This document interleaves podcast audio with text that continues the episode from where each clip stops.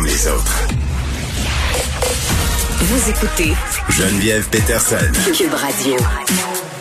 On va faire un retour euh, sur cette annonce du ministre de l'Agriculture, des Pêcheries, de l'Alimentation, Yves Lamontagne, qui a annoncé euh, ce matin un investissement de 157 millions euh, pour l'autonomie alimentaire du Québec. Là, être autonome au niveau de notre production, c'est un enjeu dont on discute depuis le début de cette pandémie. J'en parle avec Sylvain Charlebois, Charlebois, pardon, économiste, professeur titulaire à la faculté en management et en agriculture de l'Université d'Alousie. Monsieur Charlebois, bonjour. Bonjour. Bon, euh, juste résumer un petit peu là de quoi euh, il est question avec ce 157 millions de dollars. Vraiment, euh, on veut euh, améliorer la productivité des entreprises du secteur bioalimentaire québécois. On veut augmenter leur nombre, évidemment, et on s'attaque aussi au manque de main d'œuvre parce qu'on veut soutenir la croissance de l'offre alimentaire. On veut accroître justement cette productivité là. Là, on regarde ça, ça a l'air merveilleux, ça a l'air beau, et on parle d'autonomie alimentaire depuis euh, le printemps dernier, mais vous, en tant que spécialiste de la question, euh, vous réagissez comment à cette annonce-là? Ben, en fait, moi, je dois dire d'abord que le Québec en fait plus que les autres provinces. Ça, c'est une chose. OK. Euh, ben, chez nous, il n'y a pas grand-chose qui se passe en Atlantique, à part le Nouveau-Brunswick où il y a oui il y a euh, un mouvement là, par rapport à l'autonomie alimentaire. Là. À part de ça, euh, on est prévu par d'autres choses. On en parle ailleurs au Canada, mais moi, c'est la première fois que j'entends parler d'une province qui investit euh, au sein de sa filière. Là. Puis on parle d'éducation, on parle d'attraction, d'amener une meilleure main-d'œuvre. On parle d'investissement euh, de capitaux pour la transformation alimentaire, ce qui est crucial. On en parle tellement depuis le début de la pandémie et franchement, là, c'est la première fois que j'entends parler d'une province qui fait quelque chose. Bon, mais Monsieur Charlebois, est-ce que vous êtes en train de me dire que les autres provinces pourraient prendre l'exemple sur le Québec? Vous pensez? je pose la question? Ben, ça ressemble à ça? Moi, je suis québécois d'origine et puis je vis à l'extérieur du Québec depuis euh, 30 ans. Là. Oui. Et puis, je dois, dire, au Québec, il y, a, quand même une relation particulière avec la culture, avec l'agroalimentaire. Mm-hmm. Pour venir au ministre euh, La Montagne, que j'ai eu la chance de rencontrer deux ou trois fois là, déjà, mm-hmm. euh, moi, je pense que la province de Québec a le meilleur ministre de l'Agriculture depuis Jean Garon. OK. Au minimum. Pourquoi? Parce que il y a leadership. Euh, je pense que son cabinet euh, et le ministre comprend bien les enjeux, fait ses devoirs, parle aux gens, ne choisit pas de perdants et de gagnants, parce que souvent les ministres au Québec, on écoute que l'Union des producteurs agricoles, c'est à peu près tout. Mais M. Lamontagne écoute tout le monde. Et c'est pour ça qu'il arrive avec un plan qui est assez complet aujourd'hui. Donc, je suis pas surpris. Bon, nous, on regarde ça aller comme consommateur. Puis je pense que tout le monde est plein de bonne volonté. Là, je pense qu'on a tous euh, et toutes compris qu'en ce moment, c'était vraiment important euh, de faire un effort particulier pour consommer des produits québécois.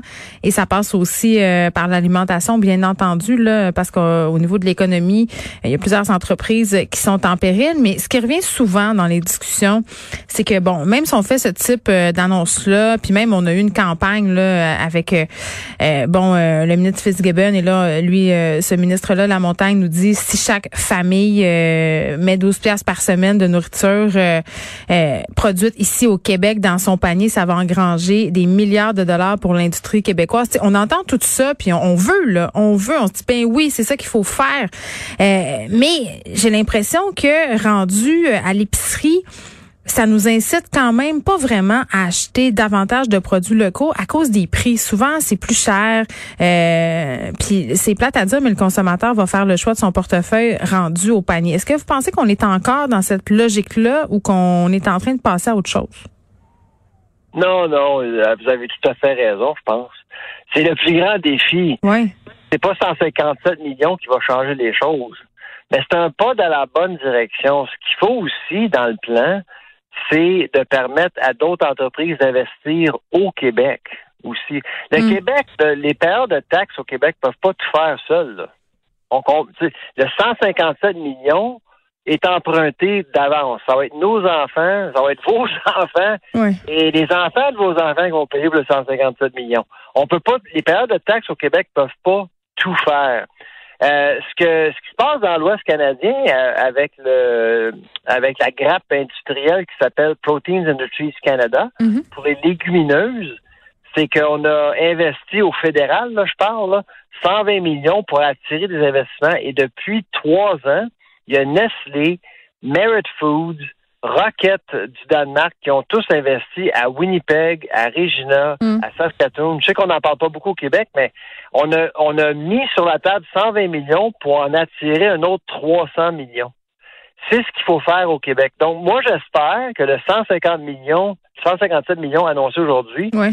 va permettre à des entreprises de l'extérieur du Québec à investir au Québec aussi. Oui, puis on a des entreprises au Québec en ce moment euh, qui s'approvisionnent ailleurs. Là, je fais référence au cas euh, du ketchup, du ketchup Heinz. Euh, là, le ministre Lamontagne qui promet de veiller à ce que le géant américain s'approvisionne en tomates euh, québécoises, du moins en partie. tu sais, eh, tu sais, pour vrai, là, je, me, je vois mal comment un ministre peut obliger une entreprise à acheter euh, des tomates localement. Là. Tu sais, il me semble qu'Outre-Passe un peu euh, son droit. Ben, non- nonobstant le 157 millions, Ouais. J'ai trouvé que l'annonce de cette semaine, euh, c'était mal parti. Là. Euh, on, on octroie un prêt de 2 millions garanti par les payeurs de taxes du Québec. Ouais.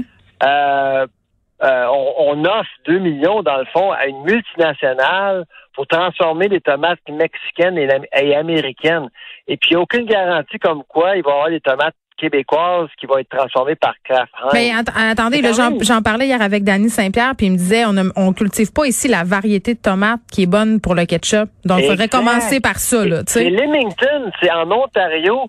La capitale de la tomate pour la transformation alimentaire, c'est à Leamington, en Ontario, que ça se passe. Alors, si on a à se mobiliser au Québec pour la tomate de transformation, il va falloir inciter de nouveaux producteurs à démarrer. Puis, puis hey, on peut pas s'inventer comme producteur de tomates. là. Non, non, c'est Il y a ça. beaucoup, beaucoup d'investissements. Il y a une machinerie, il y a une, main- il y a, il y a une connaissance à la, à la production de qui doit aussi être instaurée, qu'il n'y a pas au Québec là, actuellement. Là, au Québec, il y a une expertise phénoménale pour ce qui est de la tomate au détail, pas en transformation. Ben oui, puis ça, euh, c'est une question assez macro, là, mais si on revient sur euh, les aliments du Québec, euh, puis il y a même une étiquette aliments du Québec, puis parfois il y a certaines incongruités, là, c'est-à-dire euh, on va estampiller euh, un aliment, aliment du Québec, un produit transformé, par exemple, même s'il contient à 80% un aliment qui est produit, par exemple, en Alberta. C'est dur pour le consommateur de s'y retrouver, et d'avoir l'impression que ce qu'il met dans son panier, c'est vrai. Vous voulez savoir la grosse farce dans tout ça? Ben j'espère, j'aimerais ça. que les, les contribuables québécois garantissent un prêt de 2 millions à une multinationale américaine Ouais. pour qu'elle puisse transformer des tomates américaines à Montréal pour qu'elle puisse ensuite apposer une feuille d'érable sur leur bouteille. Mais oui, il y, a- Feuille il y a eu, d'érable, il y a là. eu plein de produits. de lys, une feuille d'érable. Ben oui, il y a eu plein euh, de produits comme ça, là, des biscuits. euh, en tout cas, je les nommerai pas, là, mais, mais c'est vrai, on sait pas. Puis en même temps, le le- l'argument euh, peut-être pour faire contrepoids à ça, c'est quand même ça permet euh, d'engager chez nous. Tu sais, ça permet d'engager de la main d'œuvre. Il y a des gens qui travaillent chez Kraft à Montréal. Là. Oui, mais quand même, c'est 30 emplois, c'est 17 millions, c'est il faut pas cracher sur ça, quand même, c'est Mhm. important. Mais il va falloir, si le 157 millions euh, est bien investi, il faut penser, il faut adopter une approche filière de la ferme à la table. On peut pas commencer à croire des multinationales euh, et de se faire dire que dans deux ans, peut-être trois, on va transformer les tomates d'ici quand on sait bien que ça va être pratiquement impossible de le faire. Là. Faut pas rire des gens. Là. Ben, puis j'ai l'impression euh, parfois qu'avec ces annonces-là, ben c'est ça, on décortique pas ça, on regarde pas qu'est-ce qu'il y a derrière. Là, on se dit c'est beau, tout est réglé, mais rien est réglé. C'est juste un commencement. Tu sais, c'est le ministre de la Montagne. il y a- il y a- il y a un potentiel énorme au Québec, énorme au Québec. Euh, il y a un leadership euh, au domaine de- dans le secteur agroalimentaire actuellement. Vous avez un bon leader, vous avez un bon ministre. Il faut prendre avantage de ça. Ok, faut faut célébrer les gains, mais il faut pas être abusé non plus. Mais vous avez raison. En terminant, euh, Monsieur Charlebois, j'ai envie de vous demander, vous êtes enseignant, euh, bon donc vous êtes en contact avec les jeunes. Bon là, vous êtes en contact virtuel, vous allez me dire là. Mais oui, c'est ça. ouais, ça, oui, euh, mes sympathies parce que ça doit pas être facile. Là, euh, par rapport à l'achat des produits locaux, puis sortons du Québec, là, l'importance d'acheter chez nous et tout ça. Est-ce que vous pensez que la génération qui s'en vient va être prête justement à mettre la main dans son portefeuille là, pour dépenser plus? Est-ce qu'ils sont plus conscientisés que nous? Écoutez, ce matin, je donnais une conférence en Ontario, euh, ben, de chez nous à l'Ontario, disons, euh, sur ça, sur l'abordabilité alimentaire. Les prix augmentent. Les prix vont continuer à augmenter. Oui, le prix du panier, c'est fou, là. C'est rendu. Euh, mais... C'est la réalité qui nous rattrape. L'ère de, de, de l'alimentation abordable est en train de prendre fin au Canada, pas juste au Québec, mais au Canada partout. Euh, il y a un phénomène qui se passe. Là. Non, mais la euh, viande, juste le steak haché. Donc, on va donner une chance euh, à de nouveaux produits de pénétrer le marché. Donc, ben, c'est la réalité macroéconomique qu'on vit actuellement. Parce que hier, j'ai acheté du steak haché pour faire du pâté chinois, là, puis quand ça a rendu que ça te coûte 17 pièces de steak haché, tu repenses à deux fois. C'est pas si bon que ça, du pâté chinois, tu sais. non, mais c'est vrai.